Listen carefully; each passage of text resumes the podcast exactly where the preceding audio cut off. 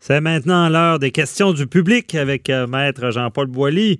Et rebonjour. Et euh, je pense que vous en avez, en avez une pour, pour moi. Ben, aujourd'hui, on a une question sur Facebook qui, est en lien avec. Euh, D'abord, c'est pas un milieu que je connais, puis vous connaissez le milieu criminel mieux que moi.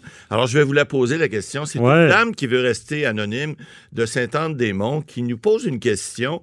Dans le cadre, il y a un homme qui aurait été accusé dernièrement du meurtre de M. Dugas-Lepage dans le coin Saint-Anne-des-Monts. Mhm. Et euh, elle, nous demande pourquoi que les gens sont accusés de... Euh, ils seraient accusés présentement de meurtre au deuxième degré, alors qu'elle veut savoir la différence, c'est quoi, pourquoi ils ne sont pas accusés au premier degré? S'ils savent que c'est eux, pourquoi c'est pas un premier degré? Exact. Quelle est la différence entre les deux? Alors, c'est vous qui répondez à la première question du public cette semaine euh, et on oh. inverse les rôles. Parfait. bon, ben, je réponds. OK.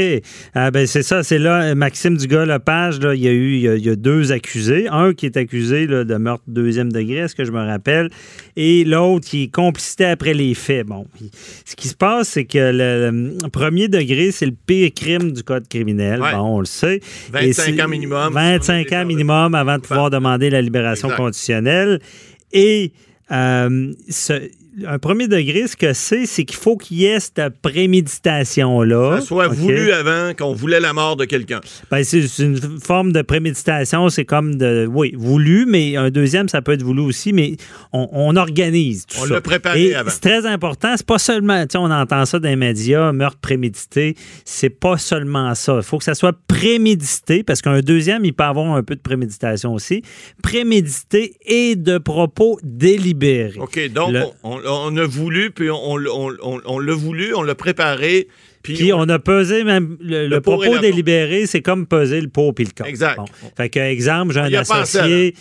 Il y a une bonne assurance, on est dans le trouble, je, vais assassiner mon associé. On a vu ça, Don, euh, euh, à Jonquière, il y a 30 quelques années. il avait tiré au pigeon d'argile, puis il s'était trompé, il n'avait pas pogné le pigeon, il avait pogné la tête du pigeon. Bon, l'associé.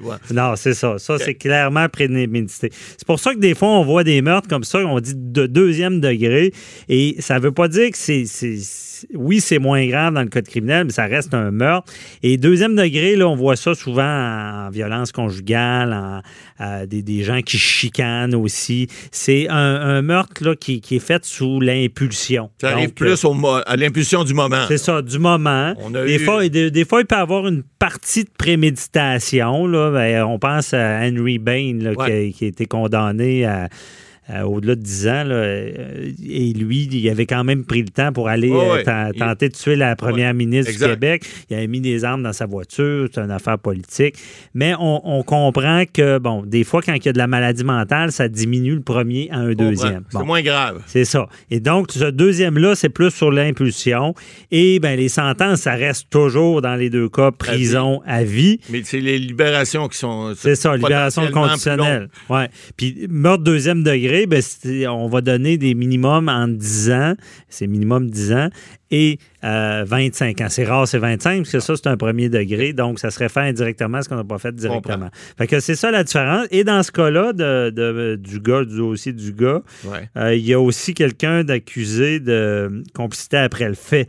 Ça, ce que c'est, c'est vraiment euh, quelqu'un qui aide à cacher, exemple, un cadavre. Parce que là, je sais Il n'a pas, participé nécessairement au meurtre, mais il a participé à, une autre infraction. Il a aidé à le cacher. OK. C'est un peu ça, les, les, les règles. Maître Bernier, l'homicide involontaire, c'est quoi? Ah, bonne question. L'homicide involontaire, ça reste un crime. On appelle ça l'homicide involontaire coupable. Parce que, exemple, roulant en voiture, euh, frapper quelqu'un, le tuer, c'est pas un crime. On ne sera pas accusé si c'est un accident. Bon, l'homicide involontaire coupable, c'est que tu commets un geste, bon, un geste qui cause la mort. qui cause la mort, mais ce geste-là, il était illégal à la base. On voit souvent des cas où est-ce que il y, a, exemple, on donne un coup de poing à quelqu'un.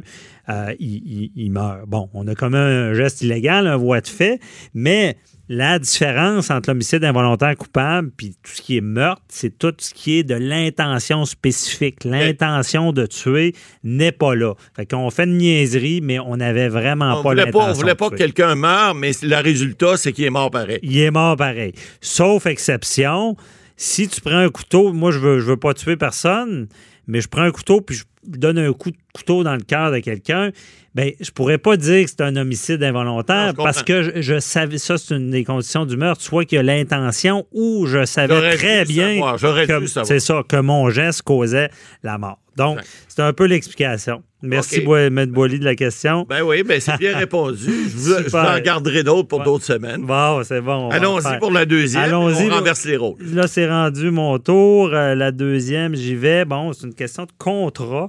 C'est Hélène de Québec qui nous a écrit sur texto 187 Cube Radio. Euh, c'est un document qu'elle a signé avec son ex-conjoint pour lequel euh, celui-ci reconnaît lui devoir une somme substantielle en REER. Est-ce que c'est valide, même si c'est pas notarié? C'est ce qu'elle veut savoir. Oui. Écoutez, euh, les contrats entre les parties, la, règle de droit, la règle de droit, elle est simple.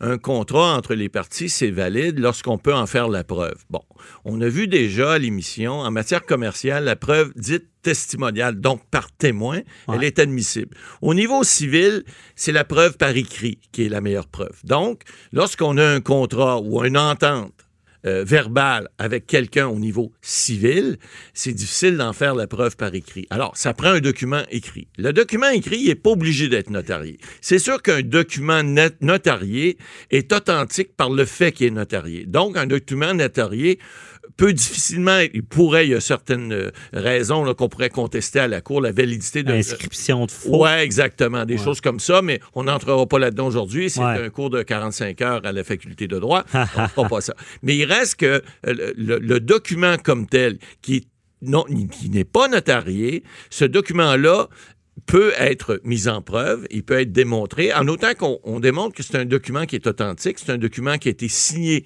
des co-contractants, donc des deux personnes qui se sont engagées, la personne qui s'est engagée à donner, l'autre à recevoir, et ça, c'est parfaitement légal. Ce qu'il faudra à ce moment-là, Madame de Québec, démontrer, si jamais votre ex-conjoint conteste ce document-là, vous allez prendre un avocat, j'espère que c'est une bonne somme pour vous, parce que sinon, ça coûte des sous prendre un avocat, on le sait très bien, c'est pour ça qu'on répond à vos questions de façon tout à fait altruiste et gratuite.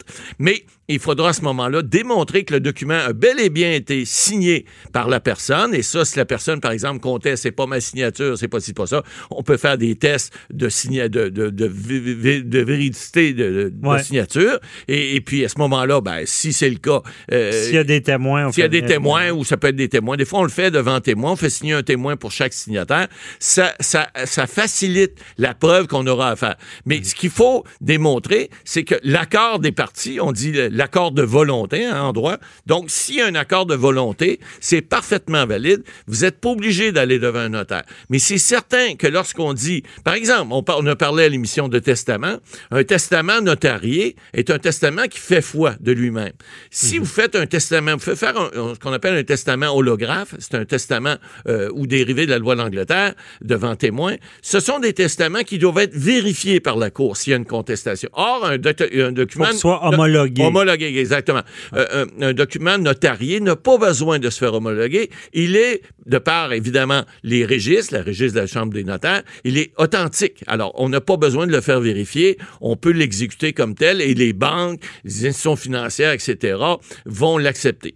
Un document qui est sous sein privé, comme la dame nous dit, euh, ça, c'est un document qui est fait entre les parties, peut être fait sur un coin de table, sur un, Kleenex, du papier de toilette, n'importe quoi. privé, c'est les signatures. C'est les signatures entre deux parties, même pas mm. besoin d'avoir d'avocat ni quoi que ce soit, mais ça demeure parfaitement valide dans la mesure où c'est pas contesté. Si votre ex-conjoint vous dit non, moi j'ai jamais signé ça, euh, je veux pas que ce qui est écrit ce, ce, ce, montant-là, que ça soit 10, 20, 100 000 dollars, j'ai jamais voulu te donner ça, ce document-là n'est pas vrai. À ce moment-là, là on peut faire une preuve euh, de, de, de, de, signature, que c'est bien sa signature qui est apposée sur le document, que le document n'a pas été altéré. Il hein. faut pas que le document mhm. ait été changé. Si vous modifiez des affaires, vous biffez des choses sur un document puis qu'il n'y a pas d'initiale dessus, ça ne veut pas dire que la partie adverse l'a accepté. Par exemple, si on a un document qui s'est écrit « Je te donne 35 000 de REER à, ma mort ou lorsque j'aurai 50 ans ou etc., 60 ans »,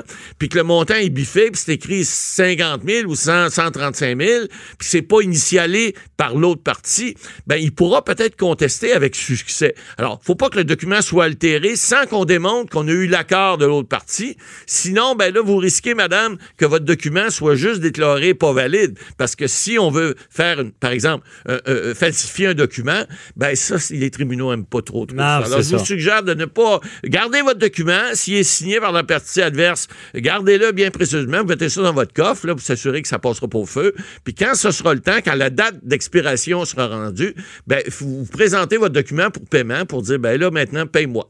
Si tu me payes pas, je vais aller voir un avocat, ça va coûter cher. Puis je vais te demander des dommages intérêts. Exact. Puis euh, un contrat verbal, c'est valide, on le rappelle, mais c'est dur à prouver. C'est dur à prouver. À moins, que vous ayez enregistré. Ou en matière commerciale, la preuve testimoniale, elle est admise. Et ça, on peut faire une preuve que par témoin. Mais en matière civile, c'est mieux d'avoir une preuve par écrit parce que la preuve testimoniale est beaucoup plus difficile à faire admettre par un tribunal. Ouais.